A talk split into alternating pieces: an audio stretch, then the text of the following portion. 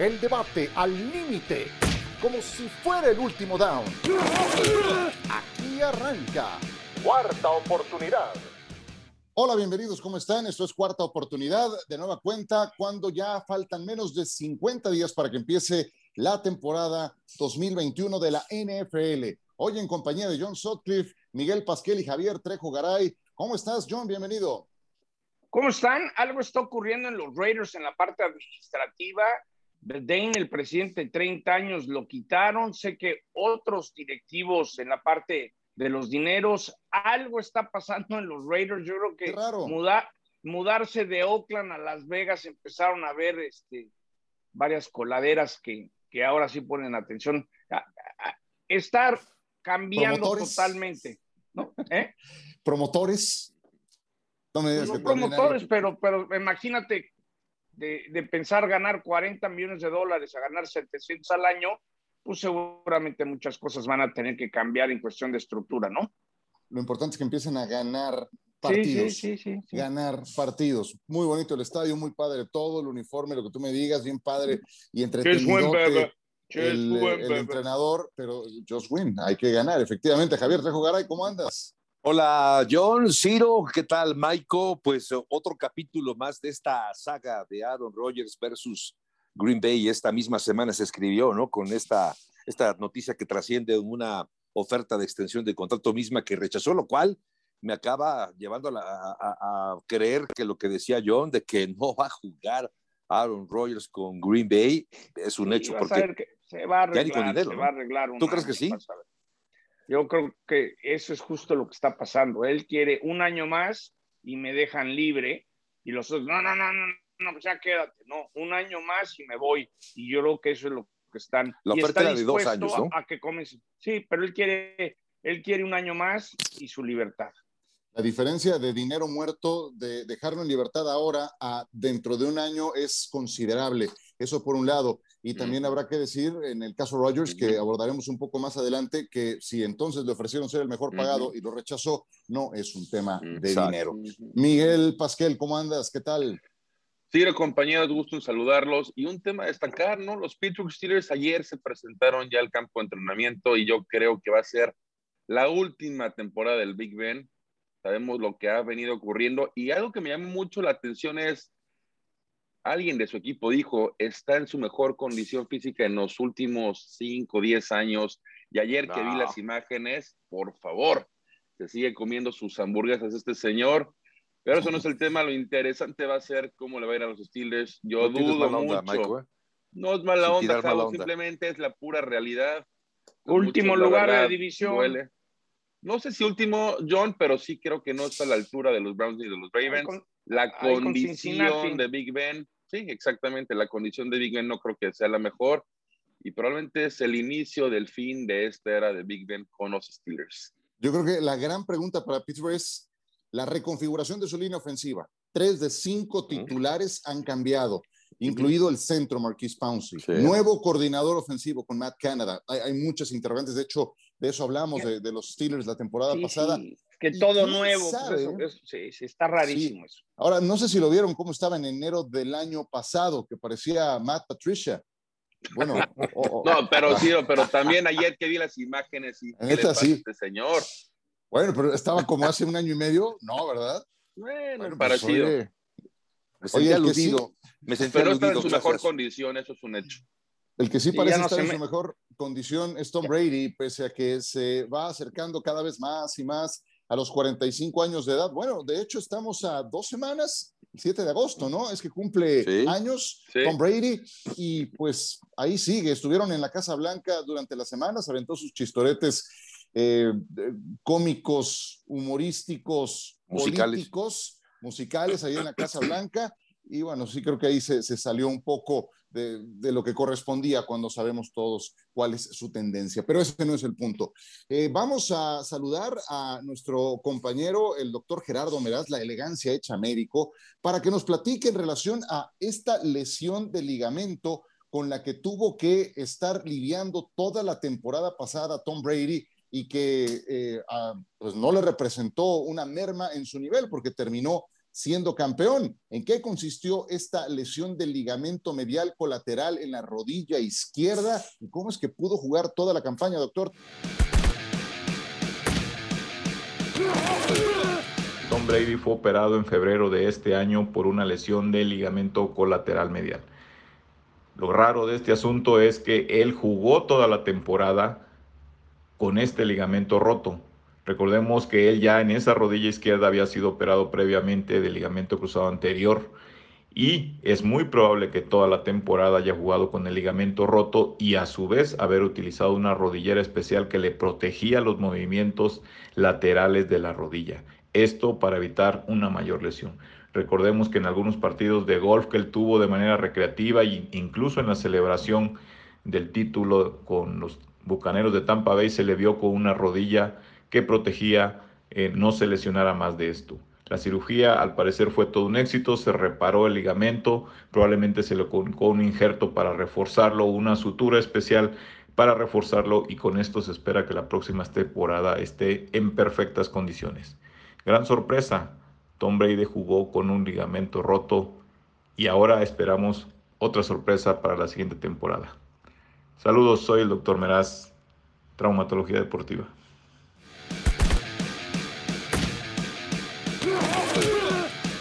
Muchas gracias al doctor Gerardo Meraz. Estaremos eh, teniendo contacto con él durante toda la temporada en este y otros espacios. Aquí estamos en cuarta oportunidad. Pues, ¿qué les parece esto de que Brady jugó con esta lesión toda la temporada pasada, John?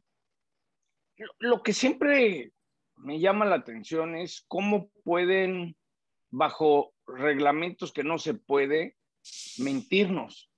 ¿no? Esas son cosas que en teoría tendrían que reportarse, tendrían que saber y, luego también tuvo otra con New England cuando Giselle una vez fue y admitió que, que, había jugado lesionado, le había dado una conmoción.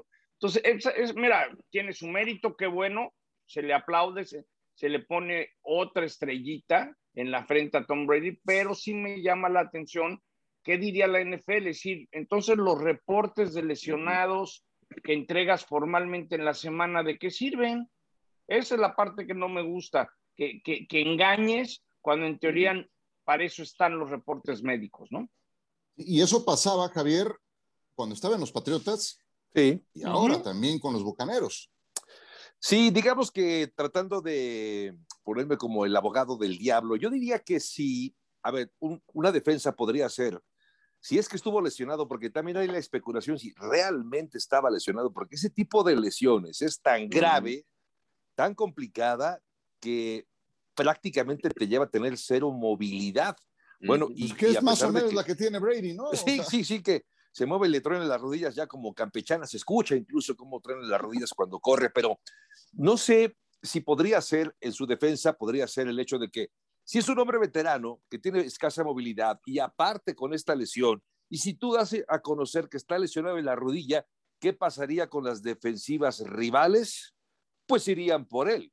Esa es la verdad de las cosas, que bueno, en teoría siempre intentas ir por el coreback para tratar de capturarlo, pero sería, me parece un riesgo mayor dar a conocer que Tom Brady tiene esa debilidad porque los rivales podrían explotarla. Digamos pero para eso hay unas reglas. Lo pero sé. Hay, pero hay reglas. Es, eh, lo, que me pregunto entonces, entonces digan que, puedes engañar. Sí, incluso multas. A lo que voy es, la NFL tendría que decir algo porque pues entonces quiere decir que todo el mundo miente, entonces ya quiten esa regla, que nadie diga nada eh, ya. Exacto. A ver, Javo, lo que tú estás diciendo es de que esta lesión que ayer salió la declaración que tuvo la temporada pasada no es cierto. yo digo que dudas? Yo, yo, yo tengo mis dudas. Digo, ya escuchamos al doctor Meraz y, y no nos dijo realmente yo, si, si es, si una lesión de este tamaño podría implicar que no puedes moverte para nada. Recordamos, y ustedes lo recuerdan, que tenía en la rodilla justamente este, este aparato desde la semana uno, si no mal recuerdo, tenía esta protección en la rodilla y no la dejó en toda la temporada. O sea, sí te sugiere que había una lesión, pero no sé si haya sido del grado que se dice que realmente era. No dudo que haya estado lesionado, ¿eh? pero no sé si ese nivel de lesión realmente la tenía Tom Brady. Yo estoy de acuerdo no cambia nada, Miguel, el que esté o no lesionado. Finalmente, eh, los, los, defensivos van, con él, van por él, con o sin lesión. y no, y no eran capaces de, incomodarlo, aún sabiendo la poca movilidad que tiene, porque en eso, ¿cuándo ha sido un coreback móvil eh, Tom Brady? Nunca. jamás, ¿no? Creo que después de cuántas fueron, 18 temporadas, por fin llegó a las mil yardas corriendo. Sí. Tres, tres, temporadas, una cosa, claramente ahí está el significado que, como lo acaban de decir, no es un coreback móvil, ¿no? Yo sí tengo, lo que dice Javo es cierto, Ciro, porque hay que recordar que él sufrió una lesión hace 12, 13 años, la semana 1, recuerdo, de la temporada 2008, y tuvo rotura de ligamento cruzado y obviamente estuvo fuera toda la temporada, ¿no? Fue cuando Matt Castle salió a la luz con un récord de 11-5, aunque no pasaron a playoffs. Pero una lesión de este grado, a la edad que tiene Tom Brady, ah, yo sí. tengo mis dudas que realmente haya podido jugar al nivel que jugó para decir que una, una, una lesión de ligamento.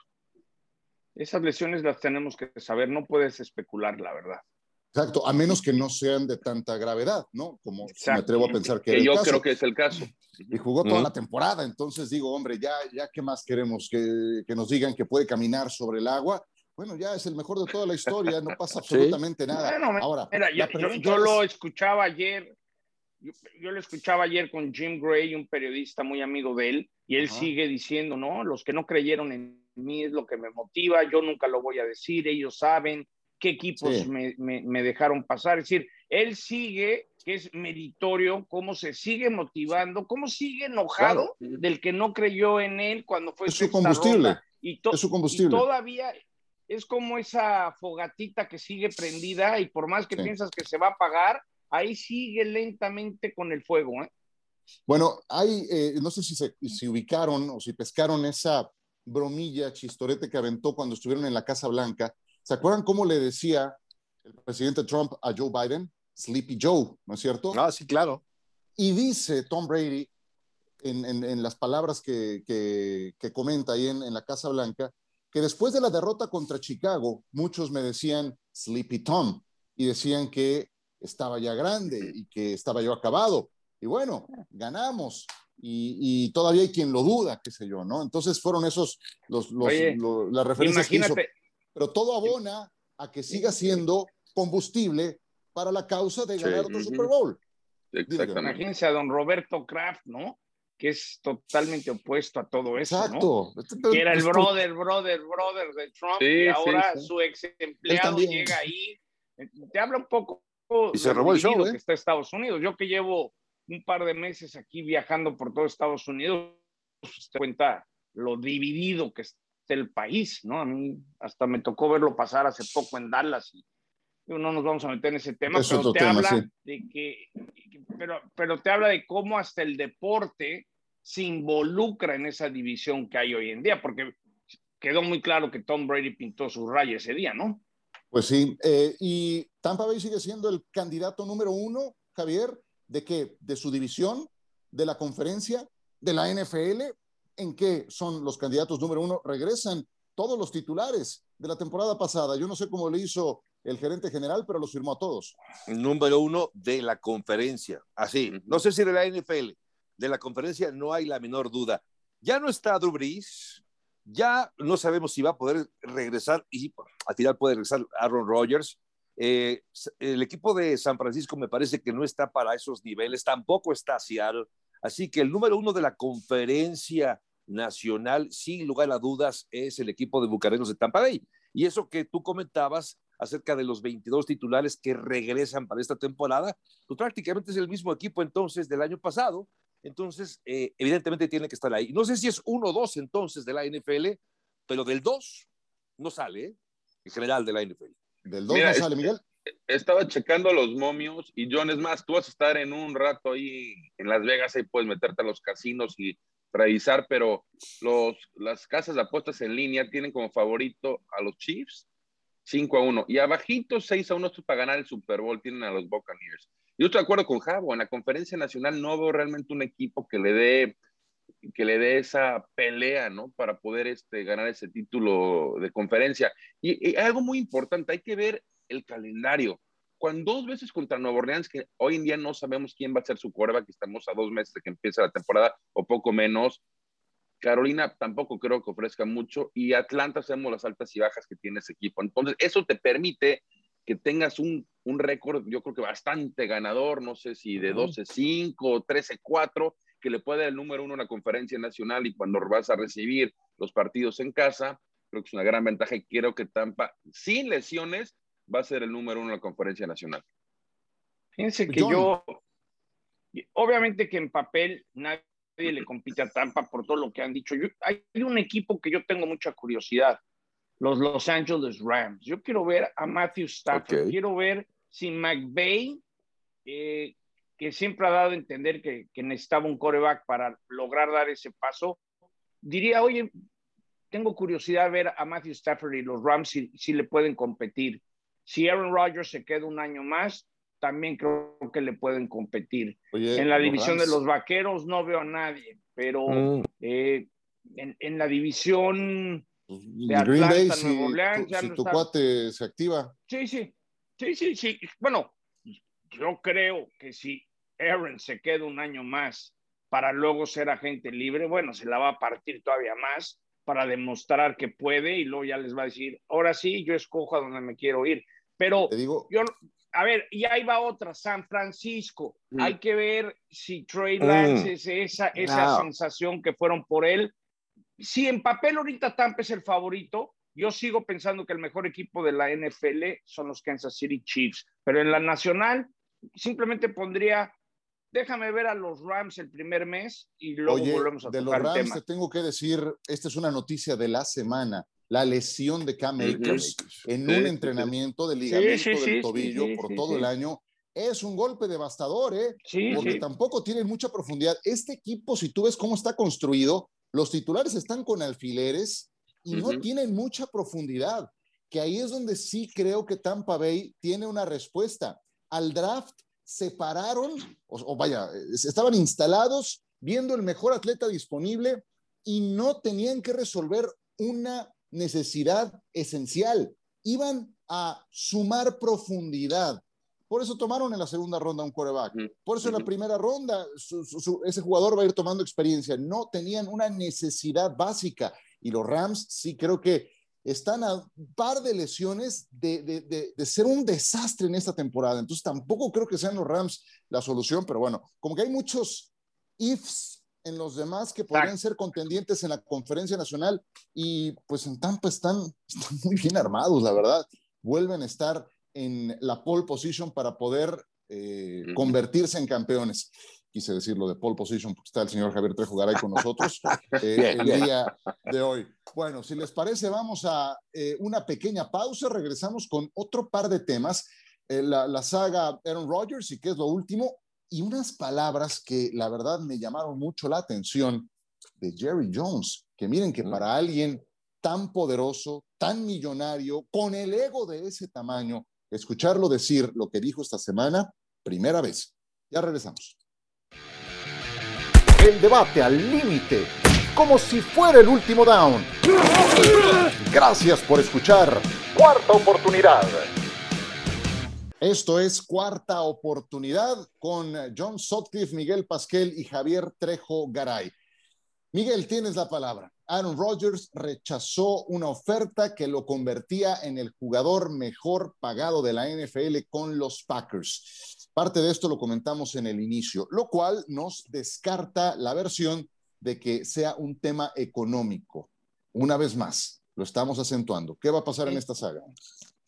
Mira, Jones tiene mucha información sobre esto, pero yo como veo las cosas, Ciro, Más o menos, ¿eh? Más o menos. Bueno, bueno, yo como veo las cosas, a menos de dos meses que inicie la temporada y rechazar esa oferta, la que acabas de mencionar, para mí Aaron Rodgers no va a jugar con Green Bay. Aquí la pregunta es, ¿qué va a suceder? Porque ya habíamos hablado de Denver, de Raiders, pero ya la temporada está a la vuelta de la esquina, la pretemporada está a pocas semanas de que inicie, entrar un nuevo equipo, no sé si el retiro, algo que no hemos platicado, está en consideración, estén los campos de golf también a consideración. En fin, yo creo que es algo muy interesante a seguir, pero mi conclusión por lo que estoy viendo, lo que acabamos de ver del rechazo de su oferta, es que Aaron Rodgers no va a jugar con los Green Bay Packers la próxima temporada.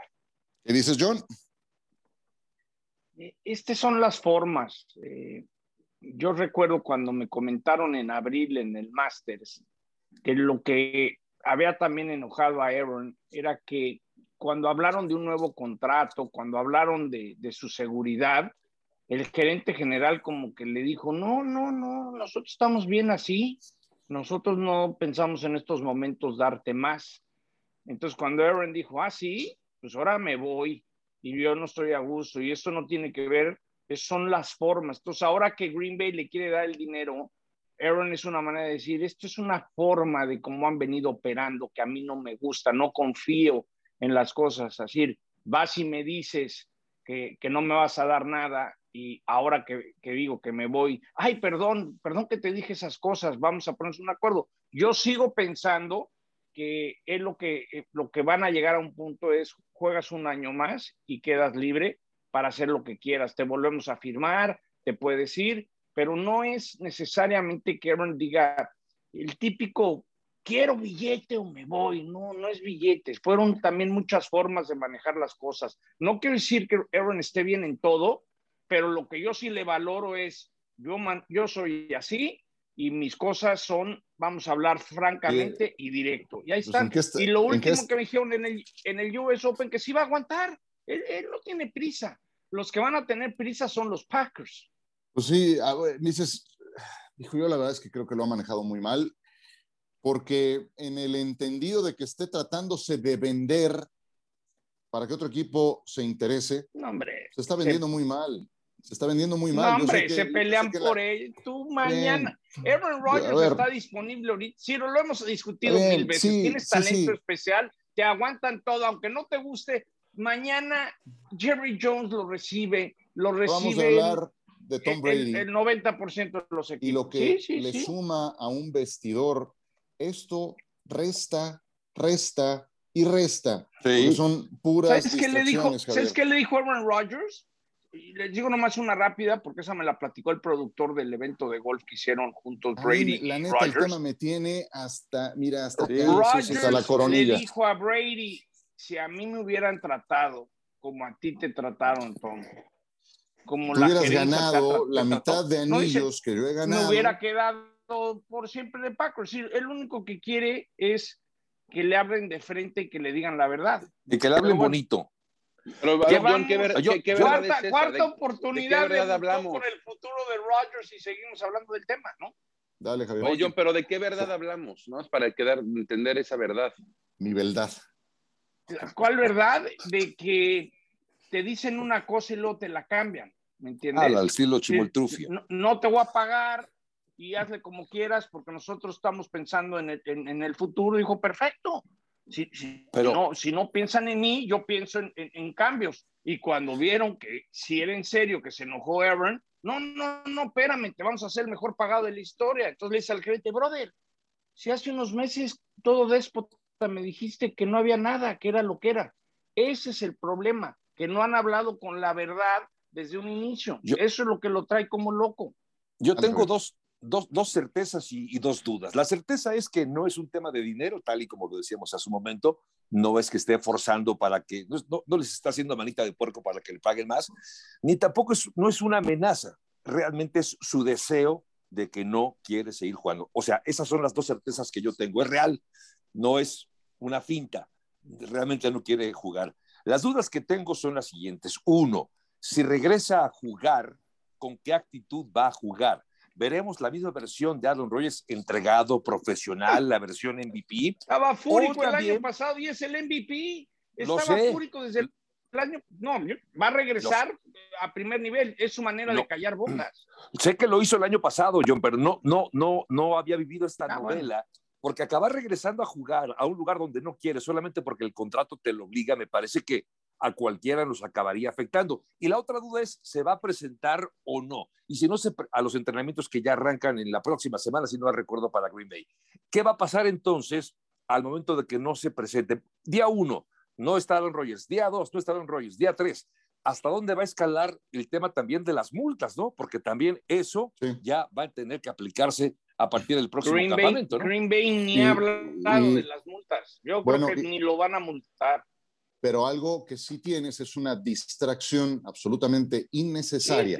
la NFL es una liga complicadísima, es muy difícil ganar para que además le sumes distracciones de este tipo. Yo nada más quisiera decir lo siguiente en relación a Green Bay. Eh, yo sé que Rodgers es un eh, eh súper dotado, eh, que le habrá dicho a Brady, si me hubieran tratado como a ti, bueno, si hubieras ganado la mitad de los anillos que ganó Tom Brady, seguramente voy nada más, seguramente sería otra historia. Y eh, en relación a, eh, otra cosa, porque todos quieren que los traten igual que Tom Brady, pero Brady se bajaba el sueldo. ¿Estás dispuesto a hacerlo? A ver, yo lo que quiero Entonces, eh, esa es la parte que a mí se me indigesta de este tema. Sí. Yo lo que quiero entender es, ¿qué quiere decir si me trataran como Tom Brady? A mí, a mí pues llevarle lo que quiere. No, pero yo creo, yo creo que aquí es, estoy de acuerdo con la selección, pero aquí, aquí realmente estamos viendo la misma novela del 2005. Aquí lo que se desata, yo creo, toda esta situación de Roy Rogers es la selección de Jordan Love. Es eso. es eso. Cuando se, se hubiera acordado, como nunca, cuando él llegó a la carrera. NFL y seleccionó al se hubiera acordado traen cuando cosas llegó a la desde antes, brother. Traen pues cosas por eso, desde antes. Es que pero eso yo, es pero esto cosa. fue lo que desató todo para mí. La selección Dices, de Jordan Love. Otra cosa que dices, John. y le traes a la competencia. Otra Esto cosa que dices, viene que cuando que estamos, McCarthy, dices que desde cuando el dices tema que- de McCarthy. Está bien. Pero McCarthy, es que, es que lo- si no es Aaron una cosa es la otra. John, dices, eh, va, va a regresar fúrico y va a jugar, no sé qué. Pues podría hacerlo también en la final de la conferencia nacional. Te recuerdo que en las últimas dos no ha jugado del todo bien, que su nivel ha dejado Pero mucho te- que desear. Pero ¿Quieres te que te recuerdo traten que fue Brady? considerado Entonces, el mejor jugador también de en esos toda la partidos mantén tu nivel. Sí, sí, sí. Sí, sí, está bien, pero quieres que quieres un trato preferencial que Pues de solamente le dan al mejor jugador de la historia de este deporte, pues porque responde en esos momentos. Y este amigo también ha flaqueado en algunos puntos, ¿no? ¿Le seguimos, le echamos otra ronda de esto o quieren hablar de los Cowboys? No sé si tengan, en serio, algo, algo Cowboys, que- Cowboys, con- No, Cowboys. ¿con qué- con ahora, qué cerrar? ahora vamos a pegarle a Dak, ¿no? ¿A Dak? No, pues no necesariamente. Que, que, que se vea en el espejo de Jerry Jones, que hoy se arrepiente de lo que hizo hace veintitantos años cuando echó a Jimmy Johnson, eh, Aaron Rodgers, porque va a lamentar, si se retira con un solo anillo, va a lamentar estas payasadas Sí. en, eh, en el momento en el que ya el tiempo lo tienes que aquil- aquilatar mucho más. Jerry Jones a- admitió que se equivocó en, en- en esa, en esa salida precipitada de Jimmy Johnson que él mismo provocó. Eh, ¿Cómo te cayeron esas palabras, John? No, que, que, que con el tiempo, por más que él, él era el dueño y él sentía que seguramente él era más parte de los títulos y esa racha de hace 25 años que estabas ganando, espérame, si Jimmy Johnson cree que él es el jefe, no, hombre, lo quito y mañana traigo otro. Y Barry Switzer duró un ratito y luego se acabó. Y, y estás hablando de un señor que tiene un yate de 100 millones de dólares, que tiene más negocios fuera de los Cowboys que te quedarías sor- sorprendido. Está Sí, metido. lo que toca. Sí, lo tiene todo el dinero del mundo. Él construyó parte del estadio de los Raiders, es parte dueño de Top Golf, es parte dueño de, de pozos petroleros. Es decir, sí, sí, sí. tiene tantos negocios que te quedas sorprendido y debe ser alguien que hoy en día debe decir, caray, la regué y, y- y está haciendo re- retrospectiva de, de su vida, de decir, Eso. ¿qué hice? Ese fue un error. He hecho muchos aciertos y ese fue un, gran- un gran error. Creo que es, es admitir con el tiempo algo que hizo mal, que 25 años después sigue pagando la factura. Javier, ¿qué te pareció? Tiene que ver lo que ocurrió justo cuando adquieren los vaqueros de Dallas, haber dejado a una leyenda como Tom Landry, quitarlo para poner a un, permítame ponerlo así, entre comillas, desconocido Jimmy Johnson, que venía de la Universidad de Miami, cero experiencia de la NFL, y todo el mundo le decía que se había equivocado porque solamente ganó un partido en su primera temporada como, como head coach de los Vaqueros de Dallas. Yo creo que esa confianza que va adquiriendo después de cinco años, porque a los cinco años convierte al equipo en campeón, le llenó de arrogancia, de soberbia, dijo, yo puedo, el, yo soy el que toma las decisiones y esa decisión que fue tan buena, ahora quitar a Jimmy Johnson será igualmente buena. Pero a las vistas está que no. De hecho, trascendió también, y eso sí no lo sabía, que la propia esposa de Jerry Jones les decía, ¿cómo que Jimmy ya no es nuestro head coach? Ujú. Es Parte su amigo. Sí, sí, aparte su amigo, sí, habían sido compañeros en la Universidad de Arkansas. Exactamente, es que ahí viene todo. De ahí se desata todo.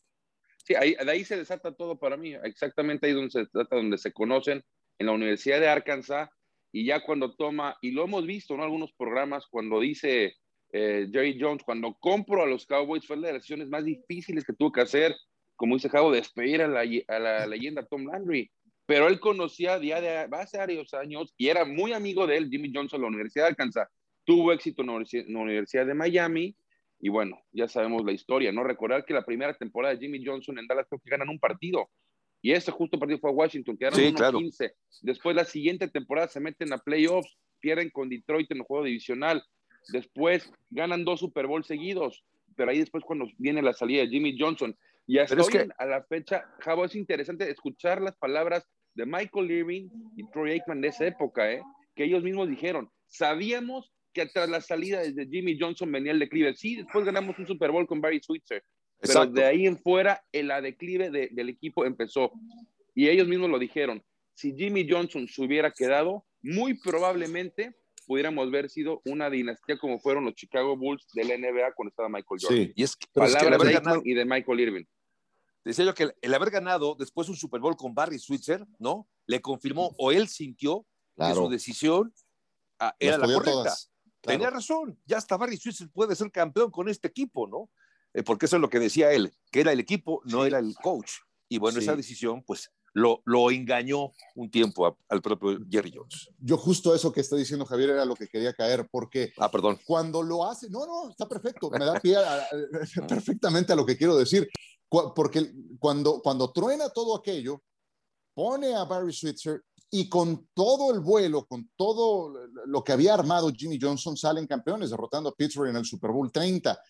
Y entonces eso le confirmó que él estaba en lo correcto. Y se tradujo en 20 años de poner entrenadores manejables, que no tenían el mismo liderazgo, que no eran capaces de decirle, es que no van por ahí las cosas y que simplemente asentían y le decían, sí, señor, se hace como usted diga, por eso se mantuvo 10 años Jason Garrett en ese puesto. Y cuando tuvo a alguien con esa personalidad, terminaron también chocando, que fue el caso de Bill Parcells. Entonces, todo eso se tradujo en sus decisiones de los siguientes veintitantos años, que hoy lo tienen casi con 80 años de edad y sin una posibilidad real todavía, creo yo, de ser campeones de la NFL. Se nos está acabando el tiempo, señores. ¿Quieren cerrar con algo? Vamos con una ronda final. John, de a 30 segundos cada quien. Échale. Corre tiempo. Que creo que Jerry Jones, que espero que Jerry Jones eh, consiga ese, anillo, pero, pero yo no veo cómo, yo no veo cómo Dallas con Dak Prescott le puedan dar ese anillo. Entonces, y siento que Jerry Jones también adentro, adentro, él sabe que Dak no es el que lo va a guiar a ese lugar, pero pues es lo que tiene, ¿no? Ya le tuvo que pagar un dineral. Javier. Y es que ahora que decías de los 80 años de Jerry Jones, pues no se está haciendo más joven, evidentemente, y él lo sabe, y quizá en esta etapa de reflexión de su vida, piensa que quizá esa ventana para ganar el Super Bowl para él en lo particular, lo digo con mucho respeto, pero pues se hace más chica todavía. Y esta, y esta versión de los Vaqueros de Dallas con una defensiva que todavía deja muchas dudas, eh, para poder llegar, me parece, a ese eventual juego de Super Bowl, pues tendría que transcurrir dos o tres años más, ¿no? Aunque si vemos, Cabo, la, división, perdón, la división es muy ganable, la de Dallas, sí, sí, sí. pero lo que quiere son anillos. La división no, de acuerdo, pero vamos por partes. Vamos por partes. Yo creo que la división es muy ganable. Y en la conferencia nacional lo platicamos, fuera de algunos equipos, obviamente Tampa Bay, San Francisco, Seattle, los Rams, creo que Dallas, una vez si se mete cualquier cosa en los playoffs puede pasar. Pero estoy de acuerdo con ustedes, sobre todo el lado defensivo no tienen ahorita el arsenal para ser un equipo competitivo y poder llegar a ese anhelado Super Bowl. El 13 de octubre de este año, Jerry Jones cumplirá 79 de edad. Nada más para ponerlo en contexto. Pues señores, siempre es un gusto y ya falta cada vez menos. Yo sé que lo venimos diciendo desde hace tiempo, pero son menos de 50 días para que empiece la temporada. Gracias, John. Un abrazo. Abrazo. Ya listos para Madina.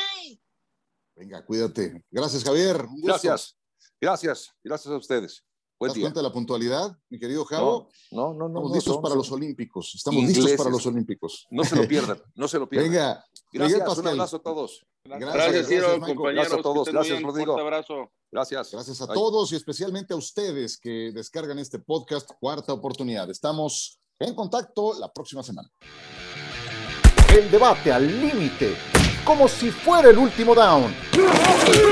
Gracias por escuchar Cuarta Oportunidad.